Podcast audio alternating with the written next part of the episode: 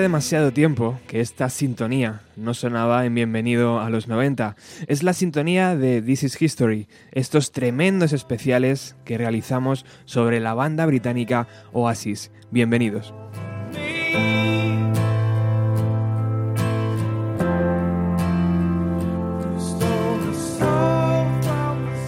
Y ya sabéis que esto nunca lo hacemos solo. Siempre, siempre está Ernesto a nuestro lado. Buenos días, amigo Ernesto. Hola, ¿qué tal? Muy buenos días. Qué placer escucharte. El último programa fue en mayo de 2016. Bueno, ha llovido un poquito, ¿no? Ha pasado mucho, ¿eh? esto esto no, no, tenemos que dejar que pase tanto tiempo no, no, no, para los próximos. Bueno, cuéntanos, ¿qué, qué, qué vamos a hablar hoy? This is History número Número 6. Número 6, tío. History 6. Bueno, para el oyente nuevo que esté escuchando por primera vez esto, deciros que esto, este tipo de programas, que los hemos llamado titulado This is History, eh, mm, hablan sobre la carrera del grupo británico Oasis de una forma ultra detallada. ¿Verdad, Al milímetro. Con fechas correctas. Sí. Mm, máximo respeto al oyente. Sí, señor. Y con una calidad que ya habéis visto. ¿Con qué hemos abierto, tío? Con una demo con una demo, tal y como Noel siempre nos ha tenido acostumbrados, de, empezar siempre con las demos. Esa eh, dualidad que hay en Oasis, ¿no? efectivamente. Por un lado Noel trabajando y por otro lo que presentan después, ¿no? Al sí, público. Sí, así es. Bueno, yo tengo que presentar también a dos personas que hoy han decidido arroparnos en el estudio. Ellos son, si estáis dentro del grupo de Telegram de, de Bienvenida a los 90, les vais a conocer rápidamente. Por un lado está Natalia. Hola, Natalia. Hola, buenos días. Buenos días, ¿qué tal? bien, bien. ¿Qué tal el madrugón? No, tampoco tanto. y por otro lado está Fran. Hola, ¿qué tal? Buenos días. Un placer estar aquí, right here, right now. Muy bien. Fran eh, es un incondicional de Oasis. ¿Más de, ¿Más de Noel o de Lian? De Noel, por supuesto. por supuesto, dice. De hecho, esta demo me ha encantado la entrada, ¿eh? muy chula. Qué guapo. Y Natalia también es seguidora y a Natalia le vamos a hacer la pregunta. ¿Volverán Oasis alguna vez? Eh, sí. ¿Como banda? Sí, ¿no? Yo digo que sí. Está claro. Bueno, pues así arrancamos este This is History número 6. Ernesto, los micros son tuyos, tío. Bueno, pues arrancábamos con Noel diciéndonos que, que dejemos que haya amor. Y bueno, pues refleja un poquito el espíritu que se recobró en este álbum, ¿no? Yo pienso que venían con los álbumes de, Standing on the Shoulder of Giants y, y Heath and Chemistry. Y para mí el, el Don't Believe the True, que es el disco que nos ocupa ahora, fue el empezar un poco a resurgir, ¿no? Y luego ya el Digo Your Soul fue el eh, acabar por todo lo alto, ¿no? Salir por la puerta grande.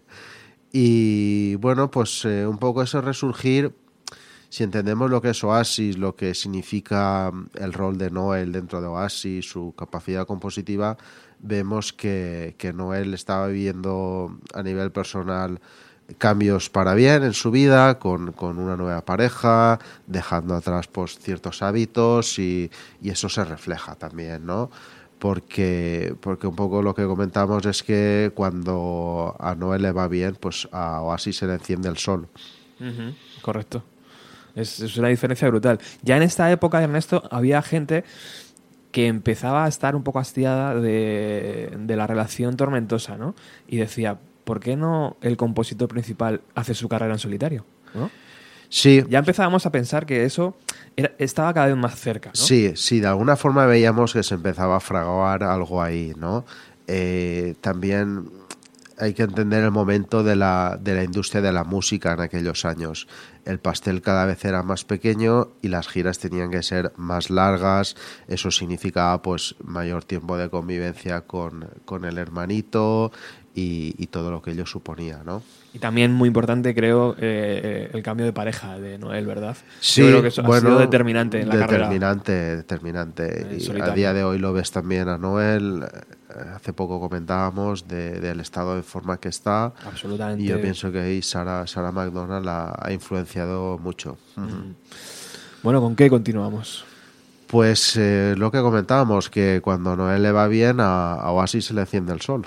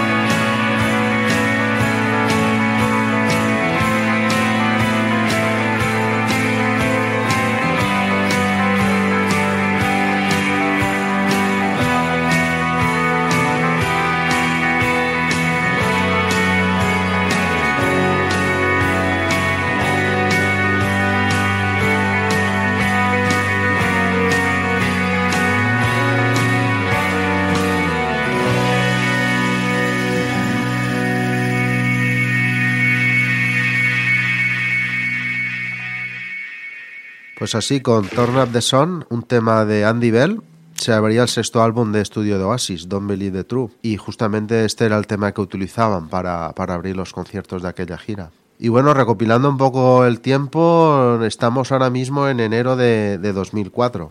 Eh, ahí pasó algo bastante frecuente en la historia de Oasis y es que el batería, Alan White, por entonces, había dejado la, la formación por, por, motivos personales y era el batería que había estado ahí desde, desde la época de Morning Glory, o sea que llevaba aguantando ya unos añitos. Siempre, eh, siempre me ha llamado la atención que se llamaba igual que uno de los baterías de John Lennon. No sé si era familiar o de alguna forma, porque Alan White le encontramos también en el disco Imagine. Uh -huh.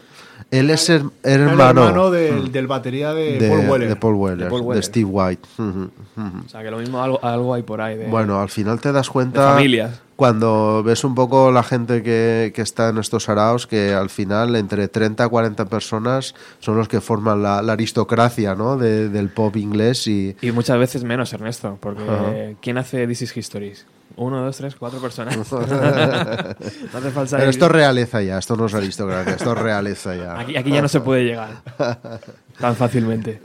Bueno, un gran tema ¿eh? para, para abrir una, un álbum. Sí, de Andy Bell, además, del, del bajista, ¿no? Y, y, se nota se nota la línea rítmica esta tan tan tan tan marcada, ¿no? Y, y, recuerdo en directo también aquella gira cuando arrancaban con, con Turn Up the Sun, era una auténtica pasada. Sí, eh, sí. Podemos decir que sabía nueva, ¿no?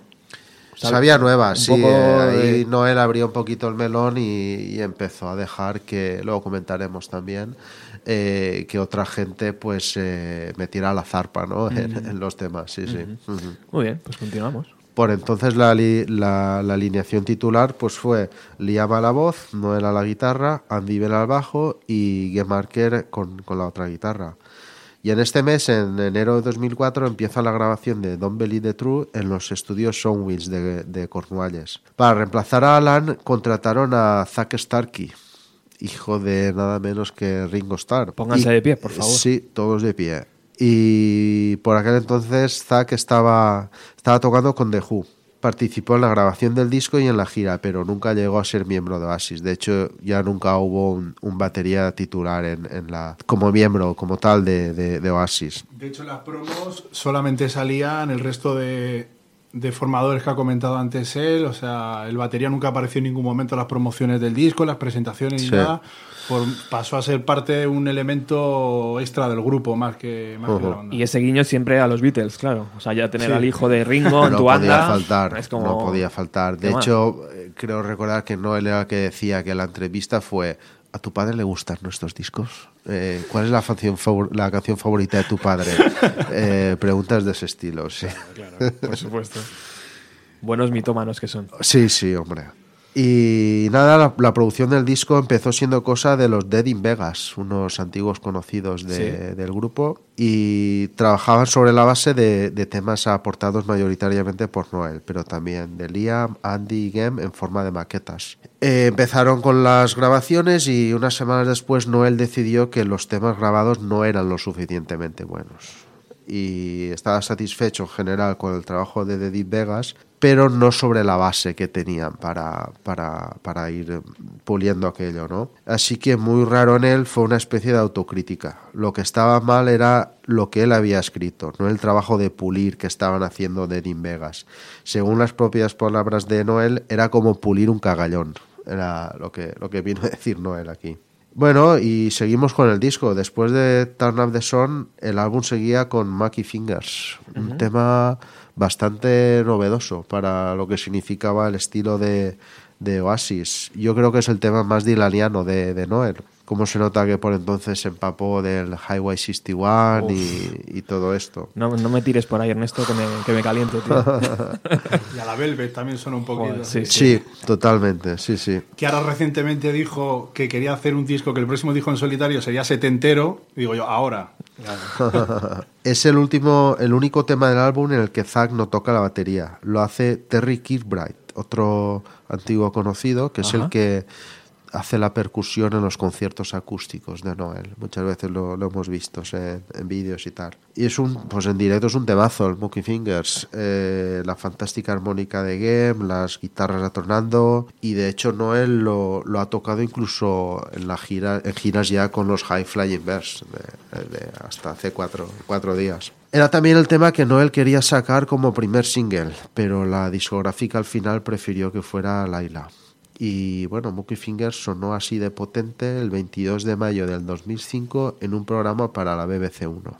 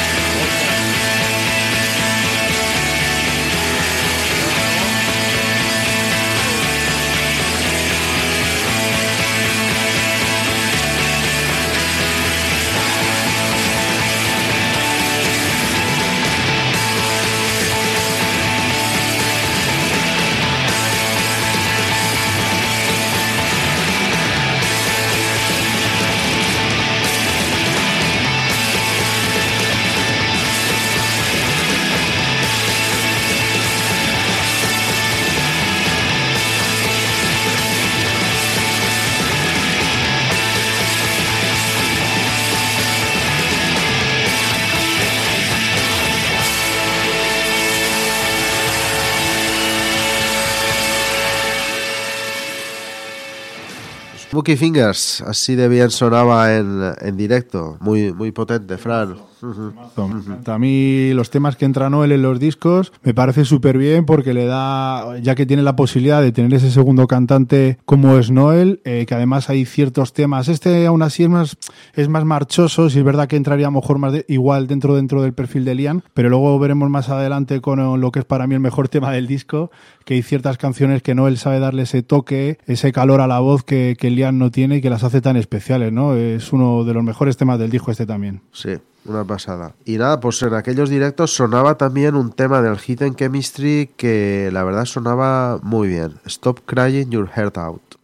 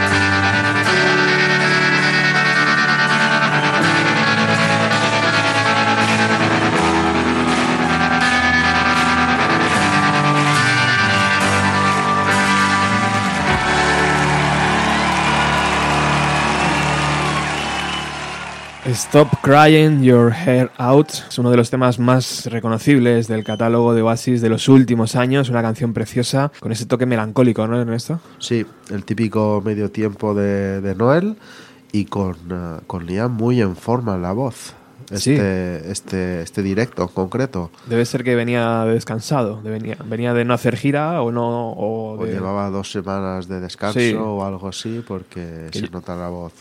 Que yo creo que es lo que siempre le ha pasado a Liam, ¿no? Que no le puedes meter 10 días seguidos de conciertos. La voz peta y luego pasa lo que pasa en directo con Liam. Bueno, recuerdo que estamos en eh, Bienvenido a los 90, que estamos haciendo el especial sobre Oasis, This is History número 6.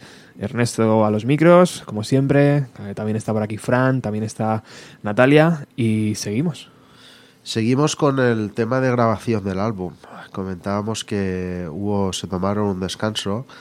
Eh, Noel se puso las pilas porque vio que la calidad de los temas que, estaban trabajando no era suficiente y esa presión le, le, llevó a escribir temas como temazos en realidad como Let There Be Love y Laila y impresiona un poco saber ¿no? lo que pasaría por esa cabeza cuando vio que lo que había presentado a Nedin Vegas como productores no era bueno. Y de repente va y saca estos temazos, ¿no? Y, Part of the Queue también, que salió publicado en el álbum. Y Let It Be Love era el tema que cerraba el disco. Y ha sonado una, demo de Noel al principio, poco más tarde volveremos a él. Y Laila fue el que acabaría siendo el primer single de Don't Believe in True The. Es un tema muy poppy, con una interpretación vocal súper contundente de Liam. Según Noel, Laila es la hermana de Sally, de Don Anger, y de Sally Cinnamon, de Stone Roses. Y así sonaba en directo en la BBC el 6 de mayo de 2005. It's the moment many of you have been waiting for. Here they are performing single, Lila, the one and only Oasis!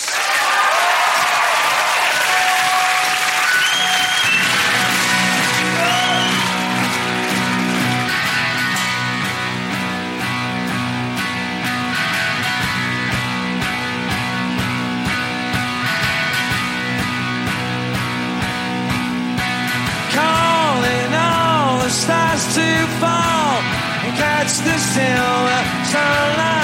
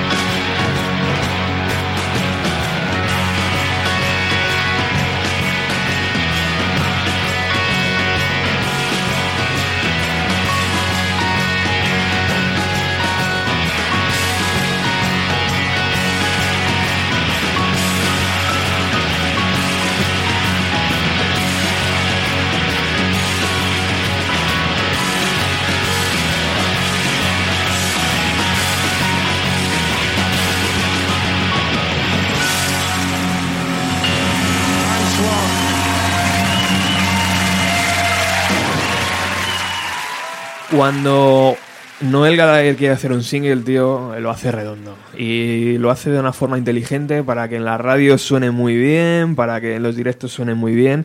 Esto es, es 100% Oasis, tío. Tal cual. Es tal que- cual. El típico primer single de, de casi todos los álbumes de Oasis. Te ha vendido el disco, ya. Esta canción Sí. te ha vendido el disco. Sí, Pues sí, ojo que casi la dejaron fuera, ¿eh? Lo dijo en una entrevista. No le Sí, convencía. sí, está por ahí en una entrevista, sí, sí, que dijo que no le convencía, que al final la metieron y cuando vieron realmente el temazo que era sobre todo es en los conciertos, porque bueno, si la habéis visto algún día en directo, Sí. este tema en concierto levanta los asientos. o Claro, sea, claro. Es el típico tema con el que saben que la gente se viene arriba. Lo mismo es por la, por la exigencia vocal también, ¿no? A lo mejor. eh, no sé. Complicada de cantar, ¿eh? Ya Claro. hemos visto a Liam ahí. Las Un primer- poco al principio rancaneando Sí, sí. Y, y Noel apoyándole mucho en los, en los estribillos. Claro. Ajá. Continuamos, Ernesto.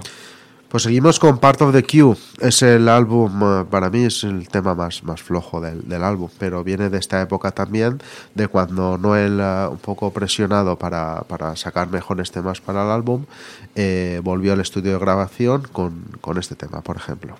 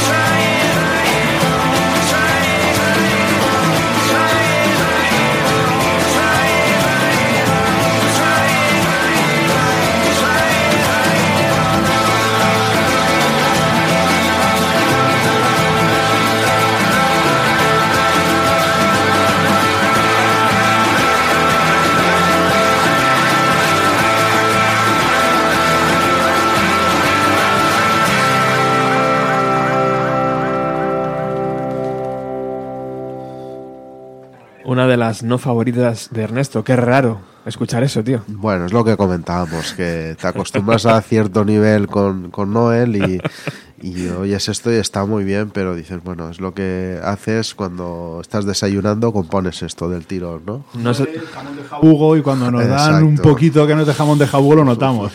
no se estaría guardando temas para su carrera en solitario, ¿no, Ernesto? No, no. Nah. Yo creo que lo estaba haciendo desde el 91. O sea que desde que estaba con Inspiral Carpes de Rowdy ya se estaba guardando cosas. Bueno, continuamos. Bueno, pues en esta llegamos a junio de 2004. Tocan en directo en Poole, cerquita de Bournemouth, y en Glastonbury, presentando por primera vez temas del nuevo, del nuevo álbum. Las elegidas fueron A Bell Will Ring, que es un tema de Game Marker que sonaba así de potente en directo.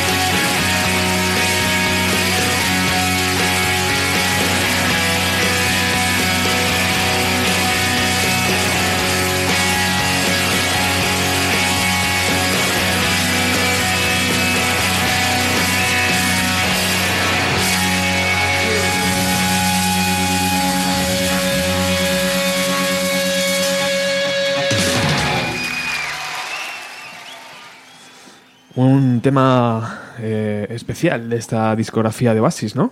O, o no os gusta demasiado? ¿Fran?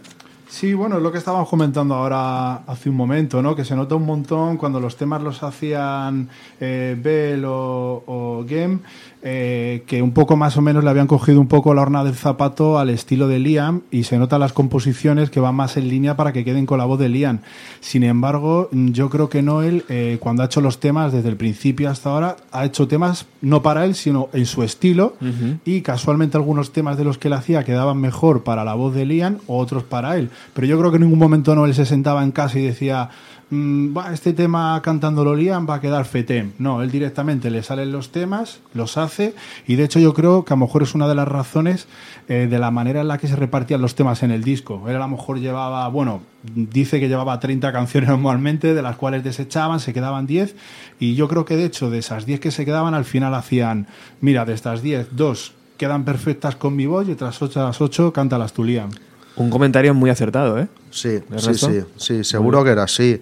De hecho, vemos que desde el principio Andy y Gem intentaban sonar más Oasis que Noel. Noel iba a su rollo y Mm. Sí, hacía pues eh, sus canciones. Sí, de hecho luego se nota que- la, en la banda que luego montaron con Liam, se nota, de hecho Se estos temas mucho suenan a- Mm. muy al proyecto que luego hicieron en solitario y sin embargo de alguna manera la marca de agua de Noel eh, está desde, desde los comienzos hasta los días de hoy, ¿no? Natalia, Totalmente. Natalia estás asintiendo, no sé si es, es porque sí o porque A no. Natalia esta no le ha gustado mucho. No, a mí me ha parecido un poco... Rollo. eh, no, pues eso, canción de campamento, por la noche en el fuego, saca la guitarra, rasguea y ahí hasta que se acaba la letra. Canción de Y iglesia. poco más, sí.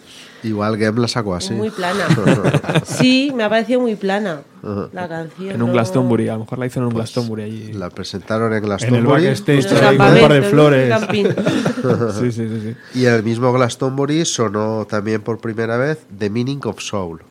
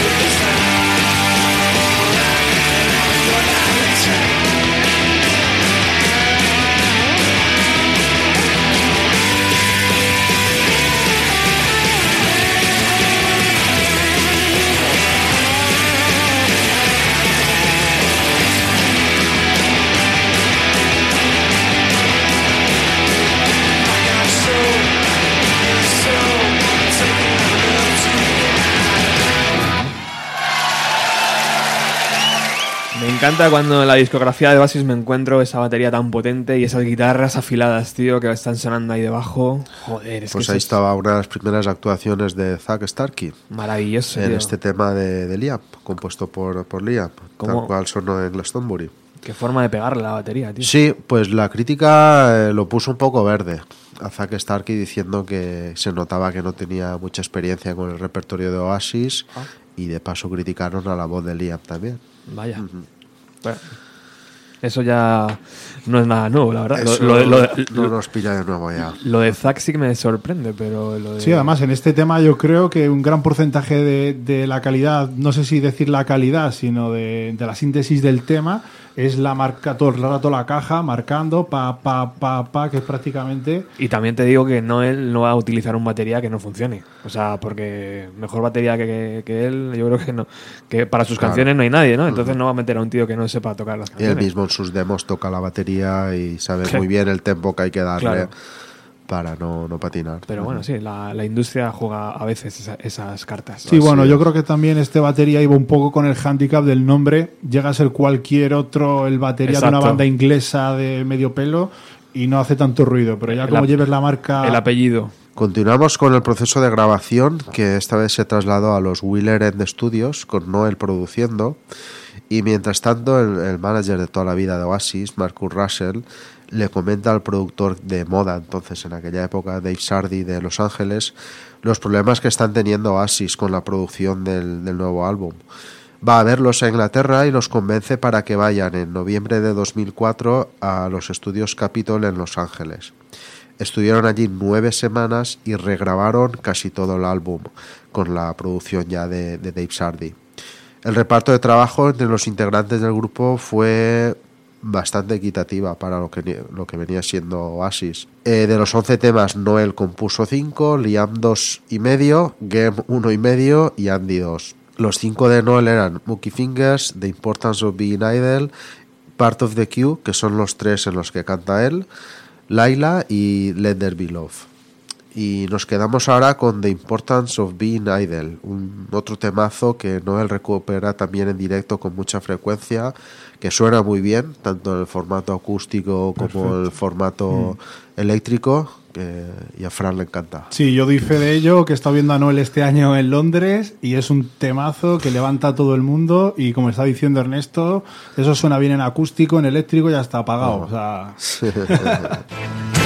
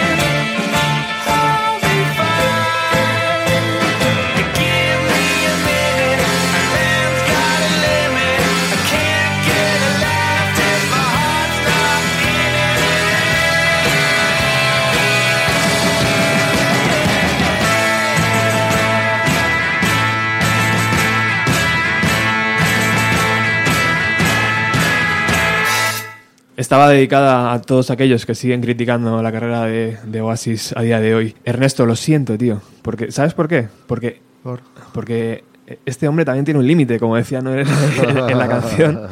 Y eh, muchas veces mi límite es aquí en la mesa de sonido. O sea, soy un técnico nefasto, tío. Nada, nada. An- Antes se me ha colado la canción y ibas a- Podemos comentar antes ibas o a decir después, algo. en cualquier momento, no pasa nada. Adelante, Yo creo que esta es una de las canciones en las que quizá Noel habla más sobre sí mismo, ¿no? Y sobre su perrunería también, su vaguería, su hay, eh, hace referencia también a que le pide al doctor por una raya más, ¿no? Cuando él estaba en el proceso ya quitándose y tal. Y bueno, una canción pues muy oasis, ¿no? Muy... Luego ves el vídeo también que estábamos comentando y creo que es uno de los mejores vídeos de, de Oasis con el gran Ryan Aifus, que es el Spike de Notting Hill, de protagonista con Noel y Liam vestidos de empleados de funeraria. Lo que estábamos hablando que es un tema tan, tan british, o sea, desde el videoclip, con las calles, la escenografía, Sí. el propio tema, o sea, cualquier persona que se lo pongas te va a identificar perfectamente de qué país ha salido esta canción. Al hilo de lo que estábamos comentando antes, que hemos comentado esos temas que Noel hace porque sí, sean para quien sean, y aquí se nota bastante que es el típico tema que va para la voz de Noel perfecta, con esas partes de falsetes, sabe cómo suavizarle, cómo darle sus puntos altos. Luego el tema a nivel de arquitectura es perfecta, un solo impecable, de los que yo creo que para mí de los que más me gustan de, de Oasis, ¿no? Que a lo mejor no se define obviamente Oasis por solos veloces y rápidos tipo tal, pero eh, son melódicos, o sea, es la típica canción que la escuchas y no quitarías nada, o sea, 10 sobre 10. Tal cual. Yo, yo en esta época ya de Oasis eh, escuchaba sus discos de forma que no prestaba atención. O sea, les ponía de fondo y a lo mejor había algún single y tal, pero ya como que me había desencantado un poco de Oasis. Y recuerdo escuchar esta canción por primera vez, tío, y decir, ¡Oh, Noel ha vuelto. oh my god, Pero- qué temazo. Pero porque yo creo que todo va un poco al hilo de lo que hemos dejado caer antes, ¿no? Ya llega un momento que ya los últimos discos de Oasis, este tipo de canciones, yo estaba en la misma situación que tú, ¿eh, Robert? Yo perdí un poco, yo a mí siempre me ha gustado Oasis, pero sí es verdad que en esta época de estos discos los oía un poco de pasada y cuando oía este tipo de temas decía, qué ganas tengo de escuchar un disco en solitario de Noel Ahí está. y de ver un concierto suyo. Estábamos y- todos Sí, tío. Bueno, tuvimos que esperar todavía unos añitos, siete añitos. Pero, Pero bueno, fíjate, estábamos, estábamos todos pensando en lo Estamos mismo, conectados. Sí. Sí, sí, sí, sí. Ernesto. Sí, pues Liam escribió dos temas para este álbum en solitario, The Meaning of Soul, que ya hemos escuchado, Guess God Thinks I'm Able, y que sonaba así de bien un acústico, ojo, un acústico sin Noel, solo Liam y Gem en el Late Late Show. Quintessential British band to follow in the footsteps of the Kinks and the Beatles. We're talking Oasis. Now, the new album is called Don't Believe the Truth, and from that to perform Guess God Thinks I'm Able, as in Kane and, and accompanied by Gem on acoustic guitar. Big welcome, please, Mr. Liam Gallagher.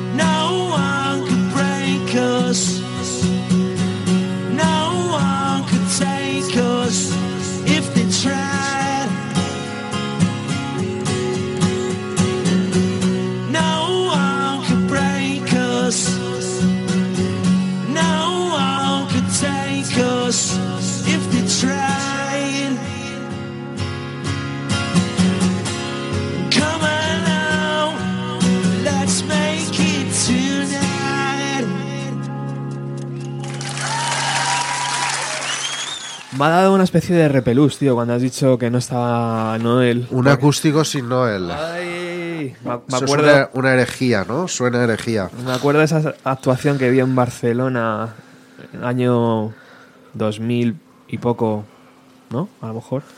Con, Eh. con Oasis sin Noel, tío, que fue como, ¿qué hago aquí? Ah, sí, que contrataron al, Qué al mercenario aquel. Sí, sí, sí. ¿Qué año sería aquello, tío? Aquello era el 2000. Aquello era la gira del, del standing. Sí, Qué sí. fuerte, tío. Pues allí, allí que fui yo. Se perpetró aquello, sí, sí. Qué mal. Bueno. Me siento sucio. bueno, ¿y por qué no estaba Noel aquí? ¿Sabéis? Bueno, es que este tema era de, de Liam. Y a Liam, pues en este caso, Game lo, lo ayudó con, con la composición. Y Había una bueno, se- pues no les diría, ya que la habéis hecho vosotros, pues vais vosotros. De hecho, hay algún show por ahí que hay en televisión, por ejemplo, cuando tocaban la de Zombie del disco anterior, iban Game y Liam Joder. solamente a tocarlas. Bueno, bueno. Ahí Liam tuvo un poco de independencia dentro del grupo con, con Clem, sí. No él no quería saberse nada de aquello. Nada, no sabía. Si no es mía, no voy. Ah, Yo creo que era más evidente, ¿no? La distancia entre los hermanos. Sí, totalmente. Ah, Ahí cómo ya las giras, cuando más largas, más se distanciaban ellos. Pero bueno. Y nada, entre Liam y Game escribieron un tema a medias. Posiblemente aquello fue el germen de BDI, ¿no? Game siempre, tanto él como Andy han apoyado mucho a Liam. Y se llamaba Love like a bomb.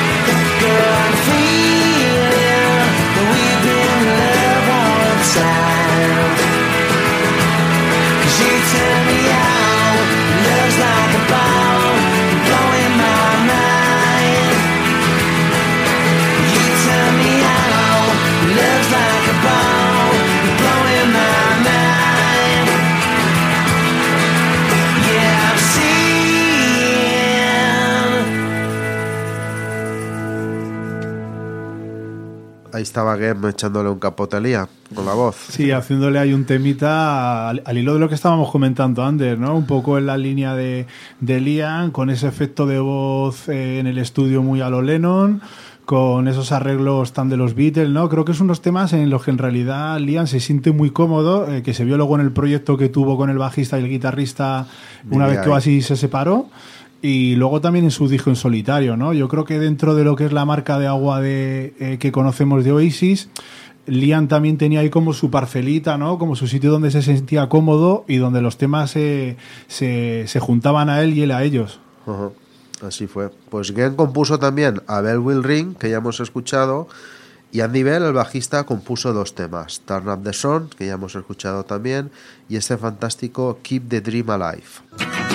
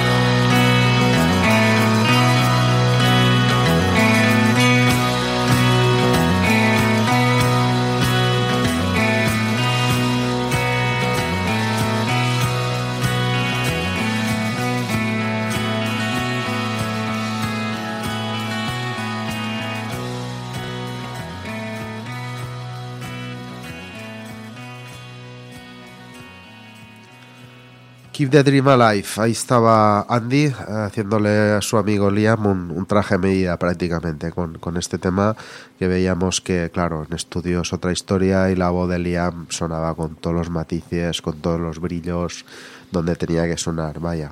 Y nada, en estas llegamos a septiembre de 2004 y ahí se cumple un gran, un gran cumpleaños, los 10 años de. Definitely Maybe, Fíjate. nada menos. Casi nada. ¿Y cómo, Palabras mayores. cómo lo celebró la banda? Lo celebró eh, publicando un DVD que incluía la reedición del álbum, incluyendo Sad Song. Que lo, que lo tenemos aquí, Lo por tenemos cierto, en la- aquí, en la, mesa luego- es preciosa que está hoy. Ajá. Incluía Sad Song, en la reedición, el tema que salió solo para el mercado japonés en la primera edición. Maldito mercado. Maldito mercado. Aquí nos llegaba en formato de cuentagotas y directos Sí, de VHS. sí. Que decía, O Napster. Y caro. Sí, sí, sí, sí. Incluía también un documental con entrevistas de- a, la, a la- a la formación original. Estaba Bonhead por allí, con, con pelo todavía. Gixi es el que no quiso participar. Gixi se apartó. Ya sabéis que cuando salió, salió definitivamente. Y, y no, no quiso participar ni en esto ni en todo lo que han hecho después. Sí, de hecho, ya, bueno, de hecho, si eh, recordáis en el documental este de Supersonic, eh, contaron ahí, que yo por lo menos no lo sabía, me enteré ahí, que tuvo crisis de ansiedad. Bueno, se supo porque dejó la gira americana, que tuvieron que contratar al bajista este que salía en el videoclip de Wonderwall y verdad. demás. Sí. Y es una persona, yo creo que siempre vivió eso de una manera un poco retirada, era una persona como muy introvertida Sí. y yo creo que después del papel que hizo en Oasis dijo, yo no quiero saber... A mí me da la sensación que era más un colega de Manchester, ¿no? Sí. Que se vio atrapado en este tren. Un y- colega del fútbol en Claro, Manchester. sí, Y dijo, bueno, pues voy a hacer a- carrera, pero no lo aguantó. Le dijo, dieron el bajo porque era lo que nadie quería tocar Tocar, y sí. bueno, pues oye, Exacto. pues Sí, de hecho hay, no sé si eres en el documental de Supersonic o en alguna entrevista que vi por ahí, que Noel enumeraba las cinco cosas que le gustaban a, a él y decía que entre las cinco, bueno, por las primeras estaba el Manchester, el cricket, fumar marihuana y que seguramente... City. Ojo, el City, el ojo, City, ojo. perdón, el City, el City, y que seguramente que la última de las cinco era Oasis. sí, de hecho llegó a publicar un libro sobre un futbolista del City Mm, sí, que sí, conocían él y tres o cuatro más. O sea que hace poco salió una foto de un, eh, en un cumpleaños, una celebración familiar. Está mayor, ¿eh? Ha pasado el tiempo, ¿eh? Ya te digo. Bueno, el DVD incluía pues fotos muy chulas de la casa de Bonhead, donde, donde hicieron la portada, las fotos de la portada. eh, y después también incluía, para mí, lo, lo más interesante de la publicación del DVD fue que recopilaron actuaciones en directo de, de todos los temas del álbum. Todos, desde Supersonic hasta, hasta Married with Children. Y, y está muy bien, ¿no? Porque ves imágenes de aquella época y, se te ponen un poco los pelos de punta, ¿no? Con, esas ganas que tenían de, de comerse el mundo. Mm, Desde aquí destacar dos actuaciones que salen en el DVD. Una es la de Supersonic, creo, sí, fue incluso antes de publicarse como single.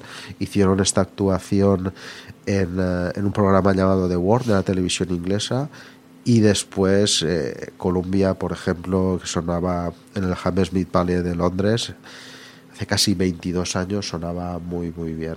Qué guay. Escuchamos Supersonic. Venga. Thank you. This is the last one. And it's going to be the single. So go and buy it.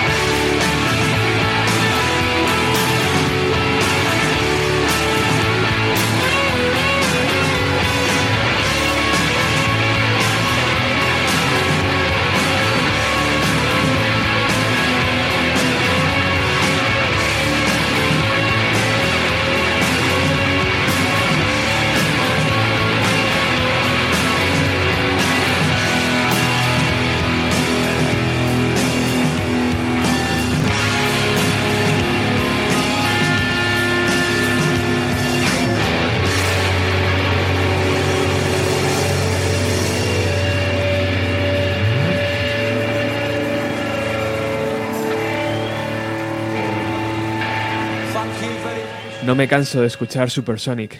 Supersonic nunca puede faltar Madre History, igual que nunca faltará Columbia.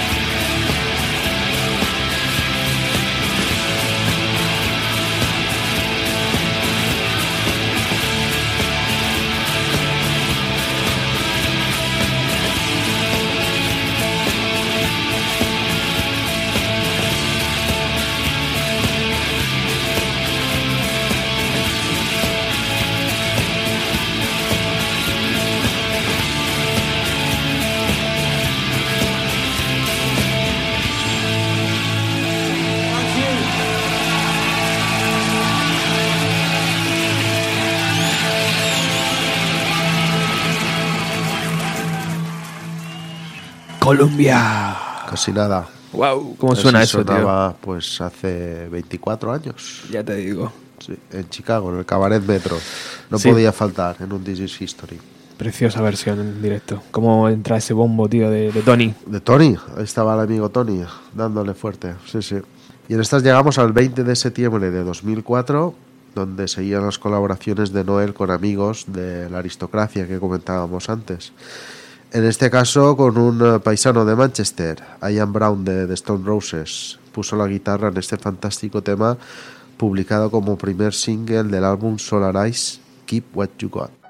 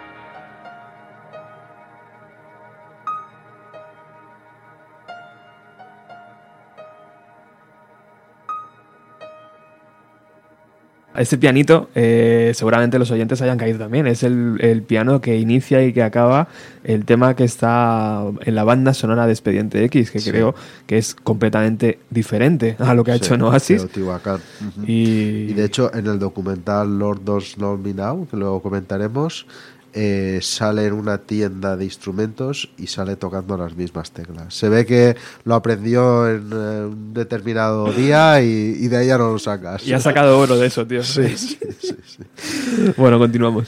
Continuamos el 11 de mayo de 2005, con el álbum ya acabado, mezclado y preparando una mastodóntica gira mundial, sale el primer single, este día Laila. Y como no, pues había ahí dos caras B. La primera estaba compuesta por Game y se llamaba Ejeval Ticker.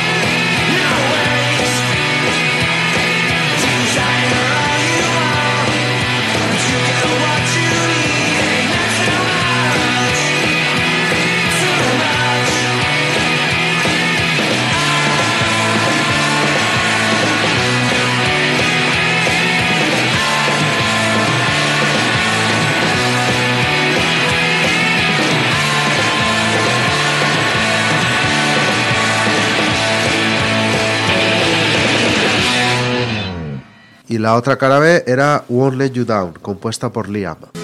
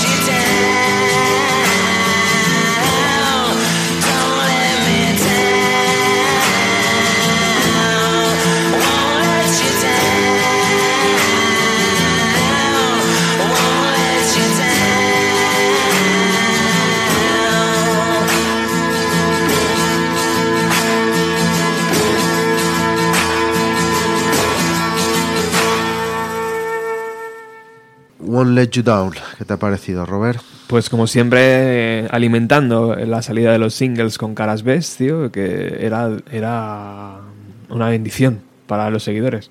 Compuesta por Liam y la típica pregunta de Noel. ¿Cómo quieres que suene, Liam? Y Liam contesta, como los Beatles. ¿Para qué me voy a ir más lejos? 30 de mayo de 2005 se publica por fin el álbum Don't Believe the Truth. Se barajó como nombre Stop the Clocks. Es un nombre famoso en la historia de Oasis. Recurrente. recurrente que acabaría dando nombre al recopilatorio y al tema que Noel publicó ya con High Flying Birds. Sí. Formación Liam a la voz, Noel a la guitarra, Andy Bell bajo, Gemarker guitarra y Zark Starkey batería. Productor al final fue Dave Sardi, a excepción de Bucky Fingers, Lila y Portas of Bill Idol, que produjo Noel. Eh, la portada, pues bastante sencilla, ¿no? ¿Qué os parece la portada? La foto de... Sí. Eh, bueno. mm, Para lo que estábamos acostumbrados, ¿no? Eh, parecía como más. más sobria. Ajá. Pero tenía, seguía teniendo su encanto, ¿no? Recuperaban un poco el logotipo. Ujú. Que. logotipo más vintage, ¿no? Sí. Más eh, la tipografía de, de Adidas, que fue en la que se inspiró Noel. Exacto. Que durante algunos años había desaparecido en los discos, ¿no? Había, había sido modificada. Parecía que volvía un poco. Bien. Y Don Believe the True hacía referencia, bueno, sabéis que Noel es muy de la teoría de la conspiración, Sí. eh, un poco de... Bueno, Como buen pues, Géminis. eh, exacto. y vamos a la versión de tus amigos, los japoneses. La versión japonesa del álbum incluía este tema prácticamente instrumental, muy atmosférico, con Noel repitiendo dos únicas frases, que se llamaba Can you see it now? I can see it now.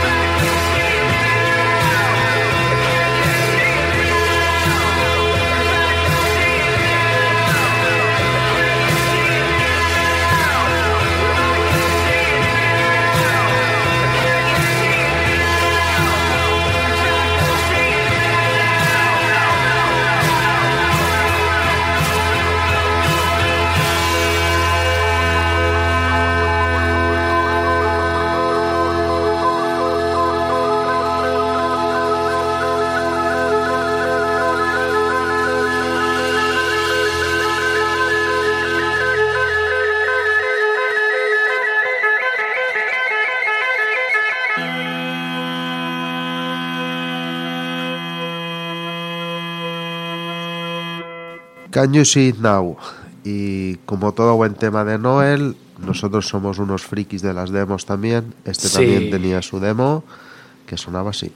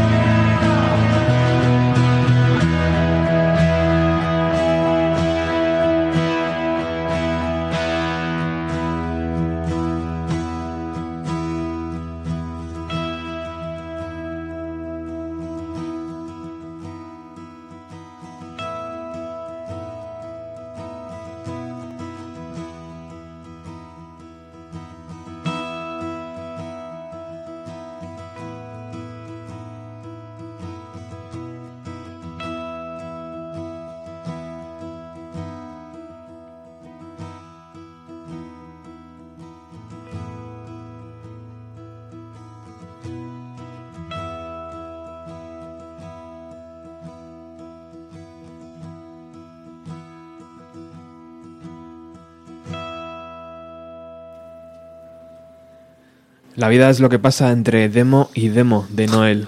¿Qué te ha parecido este estilo tan diferente de Noel? Pues una maravilla.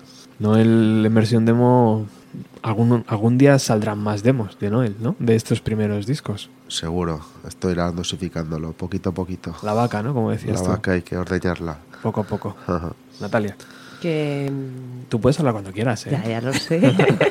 Que tengo aquí estos dos bestias que están ahí. Dando la turra aquí. Es que estoy escuchando y aprendiendo un montón de cosas súper interesantes. Que bueno, oye, siguen, siguen a los Beatles, ¿no? Irán saliendo demos por los siglos de los siglos y de Navidad en Navidad a lo mejor, ¿no? Ya ves. Sí. Yo hablando de demos, ya hablando de Beatles y de Oasis, yo por aquí eh, invito a la gente a que escuche, que yo creo que ya hablé con Robert. Hay una versión súper chula, una demo de Zombie, Ujú. de la canción del disco anterior de Oasis, que no es lo que hace es utilizar, yo creo que no la editaron porque ya era demasiado bestia, que utilizar una canción de los Beatles para hacer la base de la armónica, la tengo por aquí apuntada, es I Soul Have No Better, Ajá. o sea, increíble, si la podéis ver, está en YouTube, buscar Zombie Demo. Y a mí me gusta mucho más que la original, pero claro, yo creo que en un momento le dijeron, hostia, no, lo mismo esto pasas un poquito, ¿sabes? Corta, corta. Sí, sí. A mí, yo lo veo más como a modo de homenaje, ¿no? O sea, más que en plan tema, me estoy aprovechando de esto para que mi canción sea mejor. Claro. Y yo en ese sentido no me, no me cortaría, ¿no? Si haces un buen homenaje y un guiño bonito, Sí. está bien. Y aparte, si la canción la mejora, que en este caso para mi gusto es así, la hace más cañera, ¿eh? O sea, no es tan tranquilita, eh, me parece perfecto. Así que nada, animo a la gente a que la escuche, que está, está muy chula. Buen apunte, sí, señor. Muy bien. Ernesto. Seguimos con la versión japonesa del álbum. Aparte del Can You See It Now, incluía este medio tiempo tan melancólico y tan noeliano.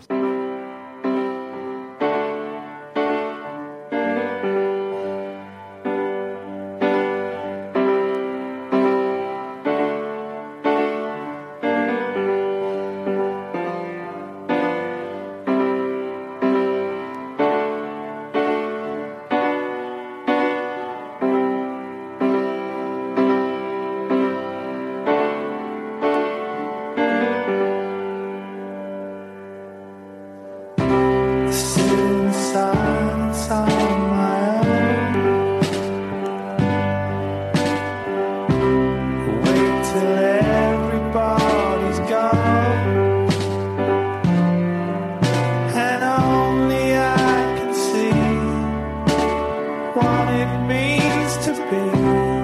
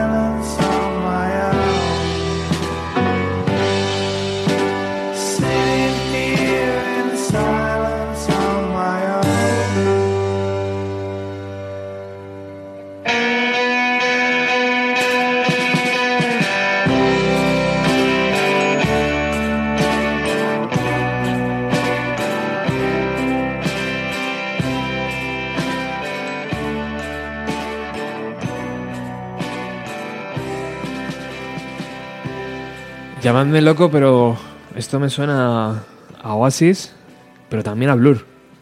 También a Damon Blur. Albarn. Hay, hay un tufillo, tío, ahí. Sí. La composición de Damon, que no sé, pero bueno, puede ser una, una flipada mía. Yo creo que tú lo definiste mejor cuando dijiste que estas son las que se le caen del bolsillo.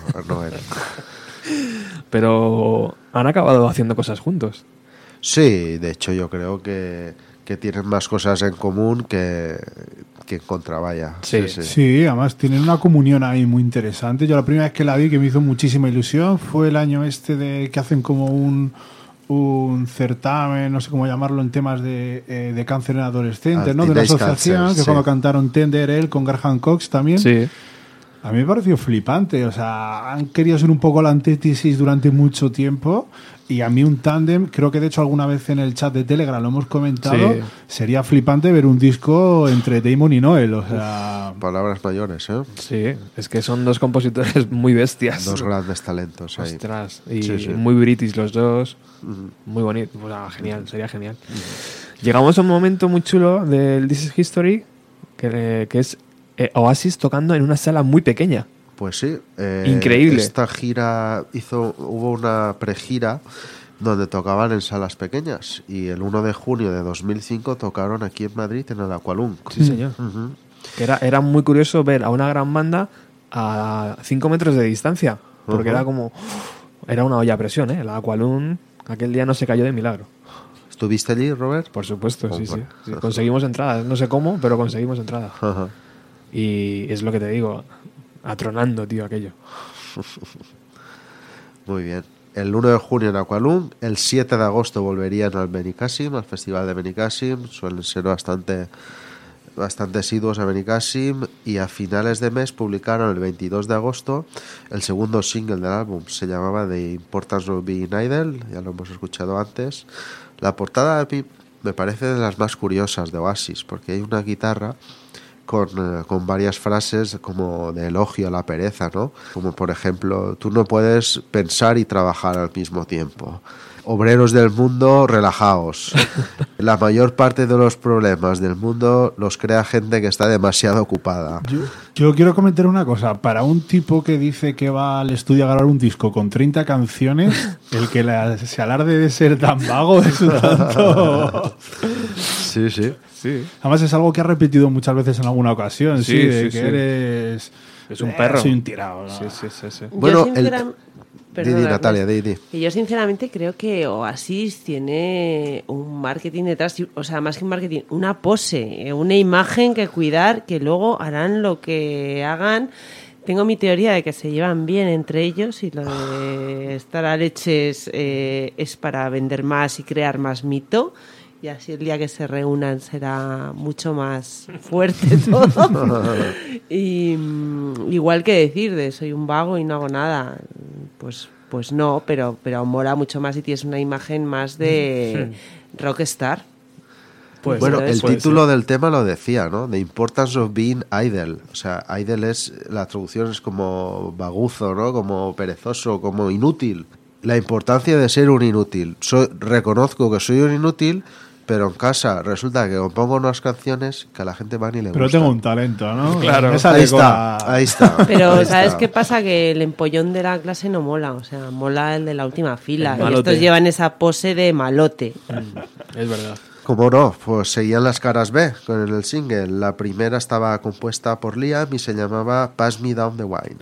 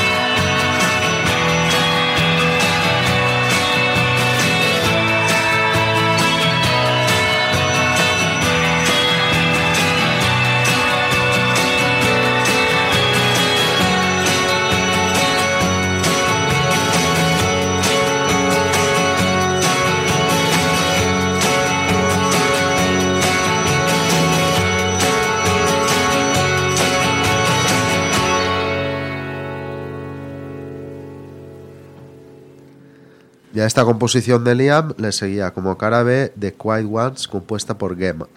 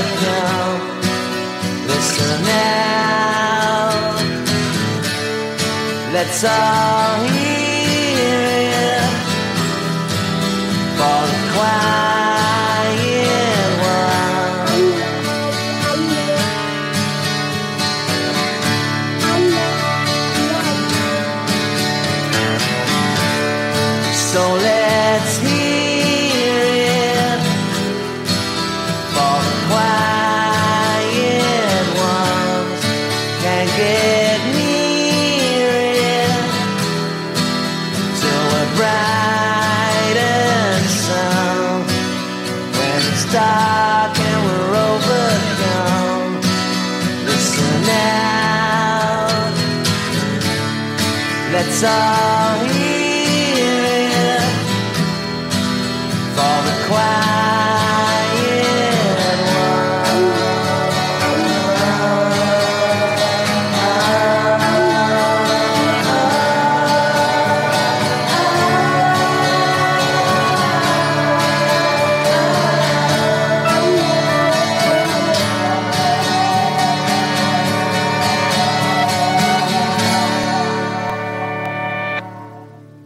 Liam Lennon. Liam Lennon, Lennon Liam. Ese tándem ahí, es verdad. Producción a la medida. ¿eh? Absolutamente. Llegamos al 30 de septiembre de 2005. Se estrena una película, Goal, que era un bodrio bastante chungo que en parte promocionó la FIFA y tal. Es verdad. Pero que bueno, incluía en su banda sonora este tema cantado por Noel. Se llamaba Who Put the Weight of the Wall on My Shoulders.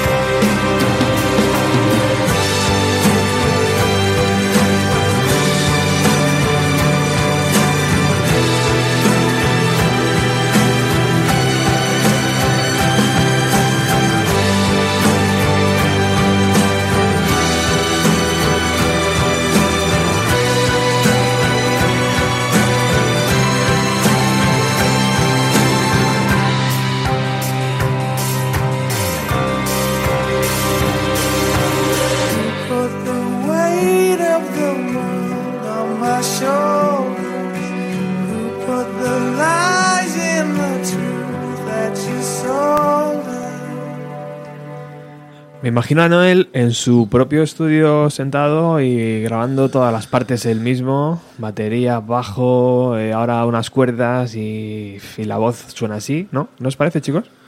Pues tal cual. Y el título dice todo. ¿Quién ha puesto el peso del mundo en mis hombros, no? Como tú te lo guisas, tú te lo comes. Sí, totalmente, macho, es que es así. Esto sería de la época de Supernova Hates, cuando tenía el estudio dentro de casa y bueno, pues de ahí salieron millones de canciones, Lo que ¿no? estamos hablando, ¿no? Que son estos temas que mágicamente no que le salen solos, ¿no? Y que son temazos que cualquier otro grupo utilizaría como hits. Matarían. Y que él sí. coge y le llamaron un día por la mañana, oye, ¿quieres meter un tema en una banda sonora? "Eh, tengo una por aquí guardada de, Sí, de 2001, toma. sí. No me convence mucho, te la envío. Ahí está. Pero, pero esas cosas no, no salen sin un vago, ¿eh? No, No, no, para O sea, nada. tener el cajón lleno nada. es estar todo el día dándole al Es coco. un vago aplicado. Es un vago aplicado y talentoso. Sí. Es verdad. Continuamos. 4 y 5 de noviembre de 2005 vuelven a España. Tocan en Barcelona, en el pabellón Valldebrón y en Madrid en el Palacio de Deportes. Más de uno estuvo por allí, ¿no? Sí. Seguramente, sí, Muy señor. así me gusta. El 28 de noviembre se publica el tercer single, Let There Be Love. La historia de este tema es bastante antigua y bastante peculiar. Se remonta a las sesiones de grabaciones del Standing on the Shoulder of Giants. De ahí se filtró en internet una demo bajo el nombre de It's a Crime.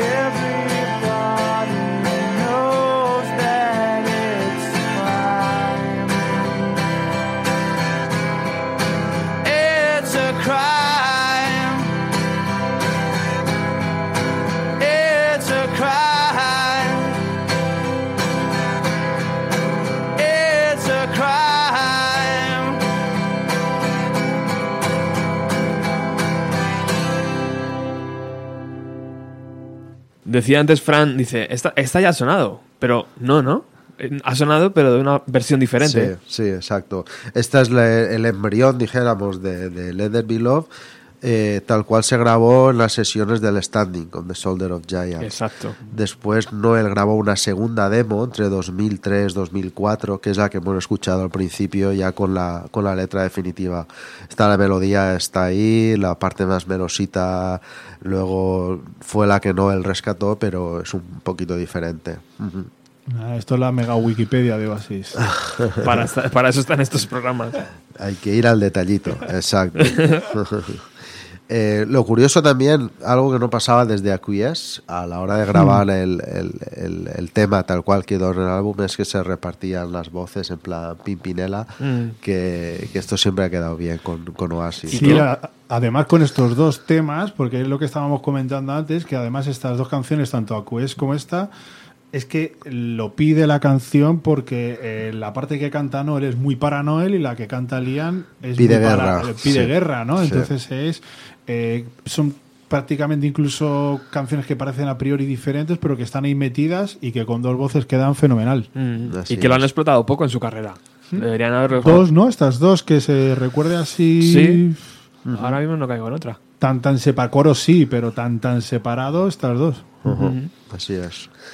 El single se lanzó dos ediciones, en DVD single y el CD single. Ahí ya la industria ya empezaba un poco a desvariar, ¿no? El DVD incluía el tema tal cual aparecía en el álbum, la demo que ha sonado al principio del programa y el vídeo del tema que recopilaba imágenes de la gira. El tema del en el álbum sonaba así.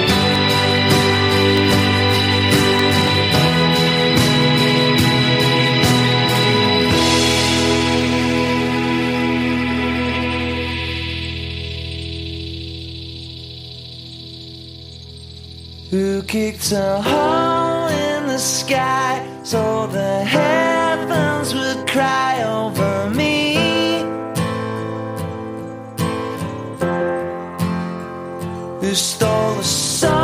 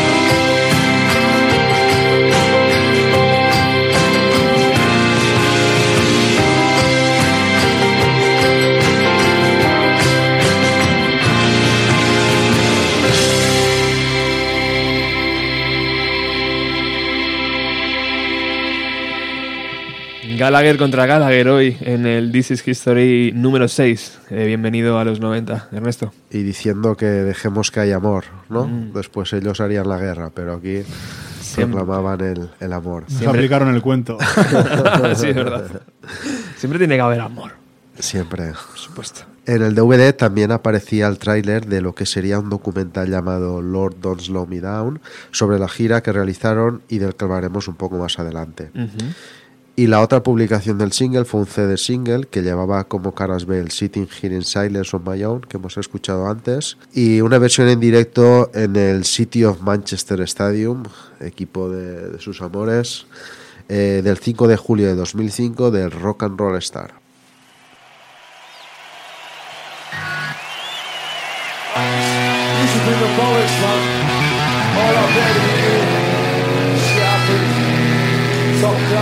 Rock and roll star.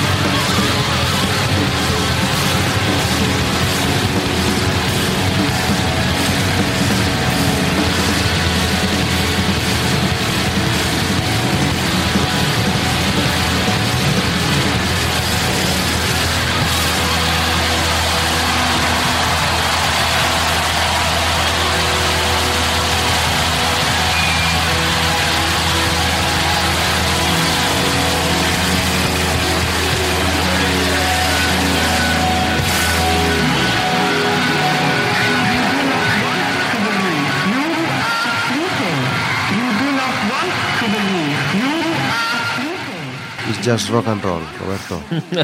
y, del, Yeah. y del bueno. Pues esto formaba parte de lo que supuso la gira del, del, del Don't Believe the True. Desde mayo de 2005 a marzo de 2006 aprovecharon también y grabaron un documental que luego saldría publicado. Eh, se reflejaba lo que supuso esta gira, esta gira mundial. Fue publicado el 20 de noviembre de 2006 y fue dirigido por Bailey Walsh. Se estrenó en cines ese día y también se emitió en la tele británica. Y es un documental que, visto ahora con el paso de los años, pienso que el director ahí supo captar muy bien el contraste entre lo que era la pasión de los fans, ¿no? la, la emoción de verlos en directo y tal, con un poco el, la actitud de, bueno, pues un día más en la oficina, ¿no? Que, que suponía para la banda, los roles también de cada uno, ¿no? Cómo, cómo se iban asentando, cómo iba evolucionando aquello. Ves que Liam pues está en plan viaje, fin de estudios. Ves que, que Noel cada vez piensa más en su proyecto en solitario. Que Andy y que van a la suya, van a cubrir el expediente. Y bueno, yo recomiendo que la gente vea el documental con la opción que te da de, de los comentarios de la banda, ¿no? Porque de verdad ves lo que, lo que a, a- a esta gente como músicos les importa una banda así, ¿no? Y, y es, y es gracioso, la verdad. Hay un momento que hay una discusión entre Liam y Noel en un bar en Japón en el que Liam le está reprochando que, que se haya salido en la portada del New Musical Express justo cuando acababan de poner verde al, al- al disco, al Don't Believe the True. Y dice, es que tú ya estás pensando en tu carrera en solitario, tú no piensas en tu banda. Y Noel se queda así un poco como... O pues sí. Como bueno, pues, pues sí, pues va a ser que, que voy por ahí, ¿no? Y después, pues choca también mucho, ¿no? Ver las, las preguntas tan chorras que hacen muchos, muchos entrevistadores, que muchos de ellos no saben quién es Liam y quién es Noel. De hecho, a Noel lo confunden con Liam en directo en una radio en Italia. Madre mía. Y la cara que se le queda es muy buena, ¿no? Son expertos, o sea, Ay, eh, la de eh. Muse es brutal, si habéis visto el vídeo, es tremendo cuando se cambian Ajá. batería y cantante. O sea que, importa a- a más importa más la historia, la, la prensa rosa o que haya detrás de ellos y las luchas que tengan, eh, da mucha más carnaza y vende más. Sí, que de hecho, sí. la pregunta eterna es si está Noel, ¿qué tal tu relación con Liam? O Mm. si entrevistan a Liam, ¿cómo está tu relación con Noel?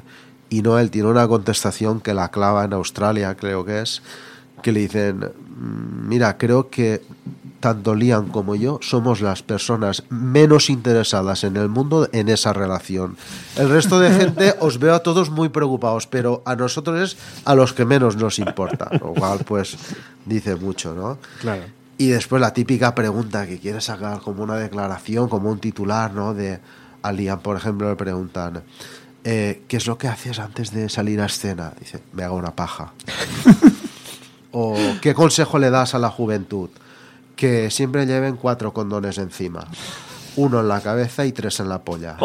O sea, contestaciones que dices, Pero porque le están preguntando por chorradas, no le están preguntando por la música, que es lo que hace, ¿no? O sea, efectivamente. pero Claro. efectivamente. porque al final van eh, entrevistadores, pues eh, que no saben ni quién son, ¿no? Entonces Claro, que a lo mejor- se leen antes cuatro cositas y ah, pues aquí pone que se pelean entre ellos. Pues Claro. voy a preguntarles por las peleas. Pues voy a A lo mejor mandan a entrevistadores súper famosos o periodistas eh, con muchísimo nombre, pero que no su su especialidad no es la música, ¿no? Y, Claro. y- y menos de Oasis. Eh, Seguramente en ese momento que, que a lo mejor era es la de las últimas eh, grandes bandas de grandes giras que ha habido y, y, claro, y da mucha más carnaza y es eh, lo fácil irse a- al cotilleo de Sí.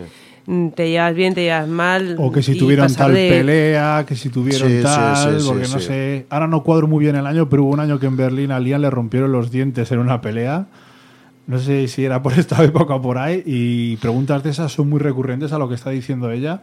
De, oye, y, eh, cuando tuvisteis tal movida y tal, y realmente muy poca gente se siente y les pregunta por cómo Es- fue la producción del disco, Sí. o cuánto de involucrados estuvieron todos Las en- demos, ¿sabes? Ese tipo es de que cosas. para eso hay que saber y hay que currárselo. Claro. ¿Sabes? O sea, gracias Robert, por cierto, por tu trabajo, que te lo curras un montón en las entrevistas que haces. Si le dejan a Robert a Noel, son cinco horas de programa. Yo no sabría qué preguntarle, tío. Yo le preguntaría por Liam. no, es broma. Pero me impone mucho ese personaje. Muchas veces lo he pensado, digo, ¿qué le, pre- qué le preguntaría? es jodido, ¿eh? Me impone muchísimo, tío. No. Pero bueno, algo sacaría. Seguramente algo sacaría. Pero a lo No, yo le preguntaría una cosa. ¿Por qué dejaste de ir en chándal a los conciertos? Con el chándal de Umbro, aquel azul. Oh, bien, bien guapos que eran esos chándals. ¿En qué momento dejaste de estar necesitado y tuviste que comprarte ya ropa buena con dinero? Yo, yo tiraría por las demos seguramente, tío, de decir, ¿cuántas canciones tienes? ¿Sabes? ¿Cuántas, cuántas todavía no, no nos has enseñado Pues- de lo que tienes ahí? a lo mejor sorprendía, ¿no? Porque yo creo que también tienen una contestación así muy irónica, muy de humor inglés, de vete a la mierda porque me estás preguntando Sí. por algo que, que no tiene que ver con mi música. Sí. Me estás preguntando por otras cosas, ¿no? Ah. Y entonces a lo mejor sorpre- sorprendería Pero- una entrevista. Pero ojo que no, el tío es un conversador muy bueno, ¿eh? O sea, que hay No, un- él tiene opinión sobre todo. Ahí- y si no, se la inventa. Hay, vamos, yo he visto entrevistas que, que- que sales encantado, tío. No sé, a lo mejor algún día en Radio 3 se la hacen. Espero que estés en la hora musa, antes de que acabe el año. Bien, En la hora musa. Bien, bien. Bueno, pues además como promo del documental, eh, y en el mismo documental aparecía también un tema inédito que se llamaba igual, Lord Don't Slow Me Down, que Noel grabó enteramente durante las sesiones del Don't Believe the True y que según decía eh, Noel, le- su mujer le decía que era la única de- canción de Oasis en la que se puede bailar. un tema pues muy vitalista, con aires dilanianos y que refleja bastante bien el, el optimismo que tenía Noel por entonces.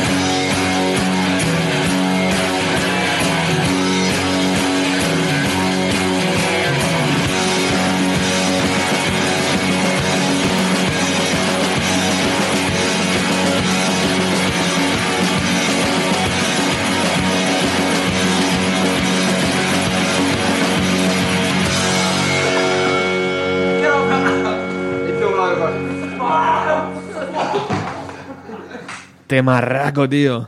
Tema Casi nada. raco. ¿Te imaginas a Sarah McDonald bailándolo? Buah, pues claro que me lo imagino. Que no te diga Noel. Madre mía, tío. Qué bonito. Es muy curioso en el documental. Os recomiendo la, la versión con comentarios de la banda. Porque en una de estas entrevistas que comentábamos le preguntan a Noel por su, por su pareja. Y dice, sí, la conocí en una discoteca de Ibiza y básicamente vino y me, me imploró salir conmigo. Y el comentario de Noel a, a- a esa entrevista es, no veas la que me cayó en casa cuando vio lo que había dicho. Pues malo. por malo. Y después también ves a Noel quejándose en un momento de la gira de que el sonido fallaba. Y el argumento que se le ocurre es, estamos fallando y esto a Bono seguro que no le pasa. Oye, Tiene- chicos, ¿por qué este tema no lo, no lo cantó Liam? Porque es, es un tema muy de Liam, ¿no? ¿O qué? Es una voz muy de Liam, sí. Sí, sí, debería haberlo cantado. De hecho, creo que hay alguna versión en la que canta Liam, ¿eh? en YouTube está. Pero yo creo que a Noel le gustó tanto la canción que dijo, esta me- es mía. O igual eh, Liam dijo que no le apetecía cantar y para la ser. peli pues eh, que ser. salga la demo y ya está. Bueno, Por si sirve de guía, yo leí una vez que, por ejemplo, cuando estaban grabando el Morning Glory, no él sabía lo que tenía sobre la mesa, los temazos que tenía sobre la mesa, y le dijo a Liam, elige o Wonderwall o Dolupa Kinangar. Las dos no, ¿eh? Sabía lo que había, tío. Bueno, este DVD es precioso, lo tenemos aquí también. Un estuche muy cuidado, con un arte muy chulo también, Sí. con, con frases también de muy de muy de Noel y una edición muy muy cuidada, sí, sí. Muy bonito. Incluía, aparte del DVD con, eh, con el documental, eh, el concierto que dieron el 2 de julio del 2005 en el sitio Manchester Stadium y, y la verdad que estaba, estaba muy chulo, sí, sí. Ujú. Y bueno, el mismo día que se estrenó el documental, el 20 de noviembre de 2006, se publicó el primer recopilatorio de Oasis, Madre si, mía, si es- obviamos el Familiar to Millions. Eso, eh, para mí los recopilatorios, tío, es el final de una banda. ¿Sabes? Cuando Pues, una banda saca un recopilatorio es como decir, ¿pero qué estáis haciendo? Pues Noel comentó lo mismo al respecto Joder. antes de publicar esto. Luego dijo que, bueno, la discográfica me ha obligado, Ya, ya. temas contractuales, no sé qué, pero bueno, pasó por donde pasan todos, ¿no? A ver, el negocio. Se publica el 20 de noviembre de 2006, que decíamos, el álbum Stop the Clubs de Definitive Collection y es esto, pues un recopilatorio obligado en cierta manera por motivos contractuales con, con Sony. Eh, la gente de Sony, cuando Noel dijo que no lo veía muy bien, le dijo que sería conveniente para acabar bien la relación, ya que Noel había dicho en una entrevista con el New Musical Express que no volvería a firmar con Sony, cosa que no pasó. Eh, antes de Dig Out Your Soul firmaron un contrato de tres álbumes más. O sea que Noel se mueve con la industria ahí como, como pez en el agua, ¿no?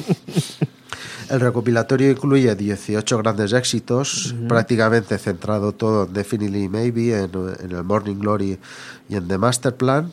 Nada del Be Here Now, el Nada. álbum maldito para A Noel. Noel le Frank. encanta ese disco. Eso Sí, lo- sí, sí, tiene todo el salón lleno de, de- de fotos de Virgen. ¿no? Yo creo que también es un poco crítico él con ese disco.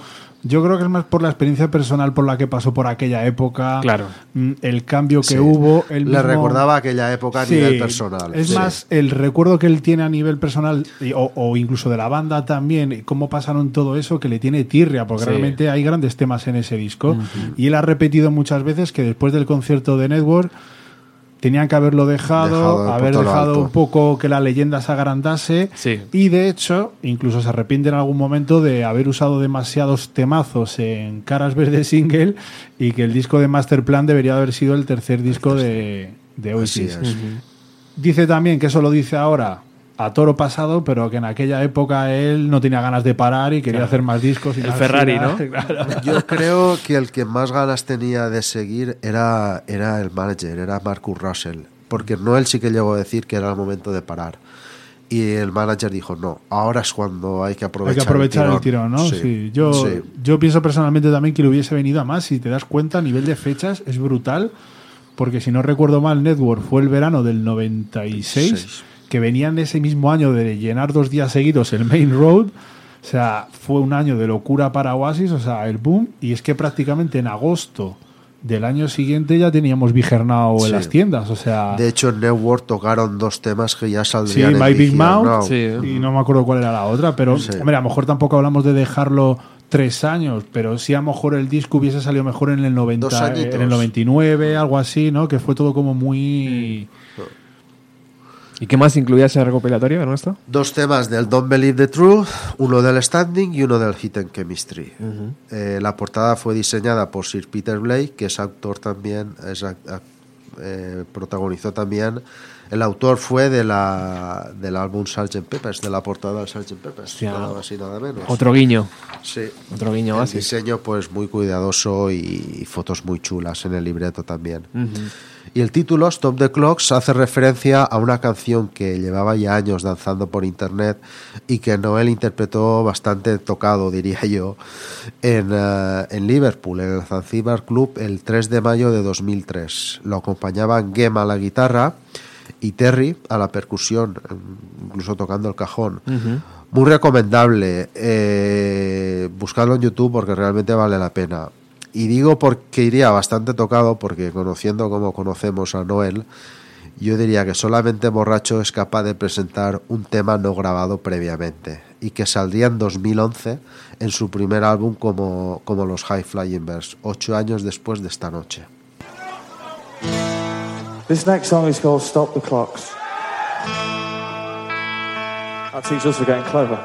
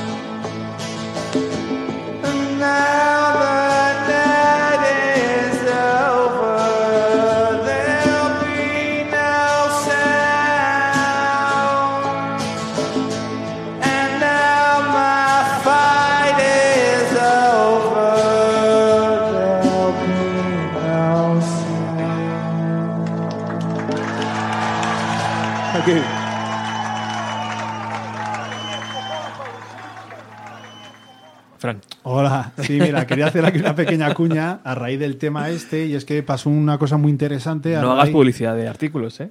Eh, No, no, es- no, solamente una tostadora que tengo en Wallapop. si quieres. Es a raíz de- del tema que se acaba de poner ahora. Bueno, pues sucedió una cosa muy interesante justo eh, en esos momentos de la gira, ¿no? Que es el concierto del que habéis escuchado el tema. Y es que eh, Noel cogió y eh, junto a Gem y al otro eh, baterista, que no me acuerdo Terry, el nombre. Terry. Eso es correcto. Pues nada, hicieron como una especie de conciertos. Yo tengo un poco la sensación de que lo que hicieron fue un concierto oficial en, en Inglaterra, ¿no? Con el nombre de Sighting Hearing Silence, ¿vale? Y ahí lo que hacían era un poco un repaso. Yo creo que a Noel le apetecía darse una vuelta solo por su cuenta y se llevó una especie de revisión de los temas que incluso a lo mejor a él le apetecía tocar, ¿no? Temas viejos como It's Good to Be Free, Fair Away, o sea, temas antiguos que no es por seguir dándole caña a nuestro queridísimo Liam, pero a lo mejor temas que ya en directo costaba a lo mejor sacar adelante con una cierta calidad y bueno, pues no él en ese formato chiquitito con un par de músicos más y armado con su guitarra acústica, pues dio unos recitales muy interesantes que recomiendo desde aquí echarles un vistazo, hay varios subidos en YouTube y pues eso, hace un repaso de los grandes éxitos, también de- del último disco y con especial mención a la versión de Slide Away, que sin desmerecer la original cantada por Liam, que es genial, ¿no? Eh, esta de Noel en acústico tampoco tiene desperdicio y le da otro tipo de, de visión y nada, pues recomendación. Listen Up creo que sonaba muy bien. Listen también Up también, sí, además es increíble, ¿no? Porque son temas, It's Good to Be Free, a mí una de las que más me sorprendió es Fair Away, que es un tema de los primeros que grabaron Oasis, que van bastante rapiditos, ¿no? Que son cañeros, y de hecho la primera vez que lo oí no sabía muy bien qué canción era, ¿no? Que ya cuando empezó a cantar decías, ah, ¿qué es esta? Vale, sí. Qué bueno. Y la verdad es que sí, yo de hecho si me dijeras, ¿qué prefieres ver? ¿Un estadio o un tal? O hay un concierto así de Noel en un sitio chiquitito, en acústico, tocando esos temas que le quedan a él también. Palabras mayores, ¿eh? Sí, sí. Le tiro el dinero como el del GIF. Pues ya te Así, digo. Ya te digo. Yo creo que eso llegará, terminará llegando, ¿no? Cuando sea más mayor. Seguramente Sí, haga ¿no? cosa de, por teatros, ¿no? Recordando, genial. Recordando su juventud, ¿no? Y lo traeremos aquí para entonces. Sí, digo yo que sí. A ver si, si seguimos en esto. Muy bien. pues Llegamos sí. al final. Llegamos al final justamente con cómo acababan esos conciertos, con el tema con que acababan esos conciertos. Una canción antigua que, que Noel siempre le ha, le ha dedicado a Dixie, a su amigo de, de Liverpool. Y en esta toma en concreto, que es en Liverpool, eh, se lo dice al público, esto va para Dixie, que estará por ahí. Y alguien oiréis que dice, no, ya se ha ido. Dice, ¿cómo que ya se ha ido? Si yo siempre le dedico esta canción, algo así, ¿no? Y nada, pues una joyita llamada Married with Children. Bueno, no- nos vamos a despedir con esta canción. Hasta aquí llega el This is History 666. Eh, ahora a continuación empieza el 7, pero para esto de los podcasts ya sabéis cómo funciona. Tenemos que cerrar aquí el capítulo. Natalia, muchas gracias. Gracias a vosotros, súper interesante, Ernesto y Fran. Vaya, capos. Vaya capos. Vaya rollacos, lo estamos no, soltando. Una Fran. gozada escucharos. Fran, gracias Nada. por todos los aportes. A ti por invitarme. Joder. Y Ernesto, alfombra A mí me ha roja. encantado esta vez la participación de más gente con diferentes visiones. Sí, Genial. sí. Ujú. Eso Bueno. es Oasis también. Sí, señor. Cerramos con esta Married with Children. Thanks for um. Yeah, don't don't take the shit fucking effect off my vocal for the last song, please. The lyrical contents of this song are dedicated to Digsy.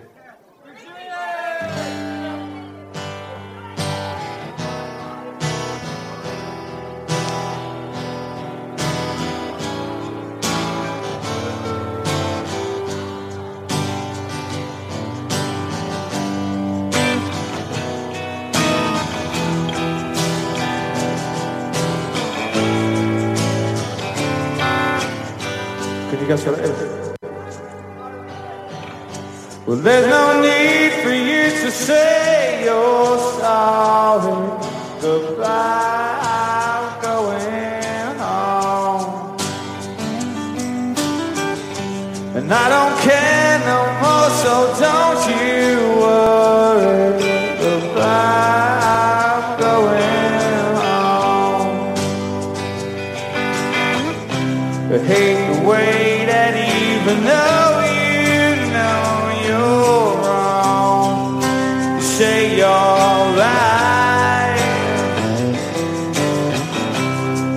the books you read and all your friends and your music shine. It keeps me up all night, up all night.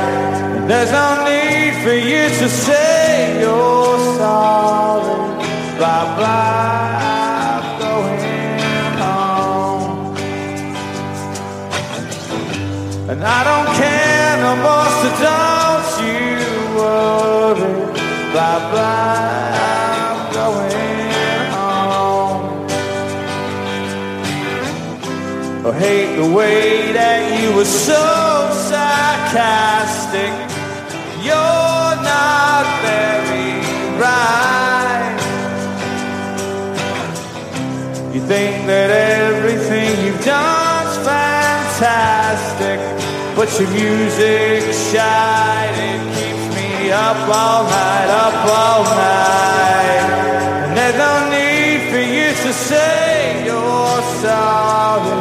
Bye bye,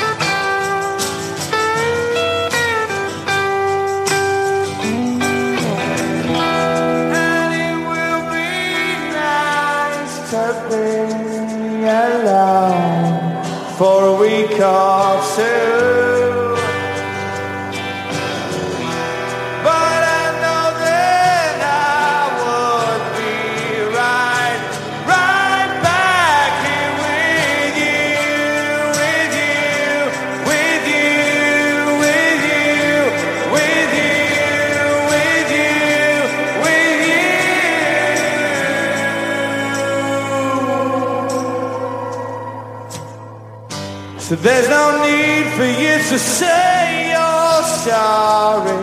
Goodbye, I'm going home.